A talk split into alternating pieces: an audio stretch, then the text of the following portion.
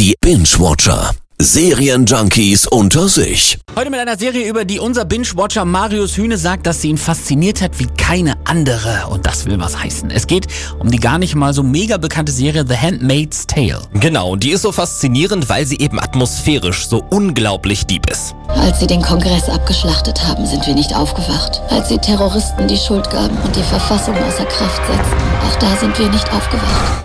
Klingt schon mal düster. Worum geht's? Ja, um eine wirklich erschreckende Dystopie. Frauen können nicht mehr schwanger werden. Die Welt gerät ins Chaos und eine kleine amerikanische Region rund um Boston gerät unter die Kontrolle religiöser Fanatiker.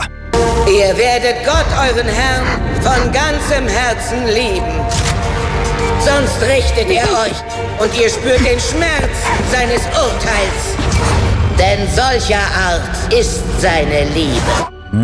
Ich finde ja immer die Realities schon hart genug. Mhm. Das klingt jetzt nach richtig üblem Stoff. Warum muss ich mir das trotzdem antun? Weil nichts spannender ist, als zu sehen, wie unsere Hauptfigur June versucht, diesem totalitären Regime zu entkommen. Mein Name ist Des Fred und ich habe vor zu überleben.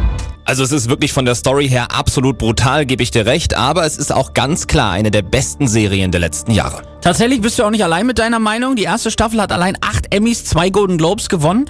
Wo kann man denn The Handmaid's Tale sehen? Ja, das ist die wichtige Frage, denn wir haben ja schon mal über The Handmaid's Tale gesprochen Genau. hier bei den Binge-Watchers. Damals gab es die Serie aber leider nur bei der Telekom. Jetzt sind die ersten beiden Staffeln bei Amazon Prime umsonst mit dabei.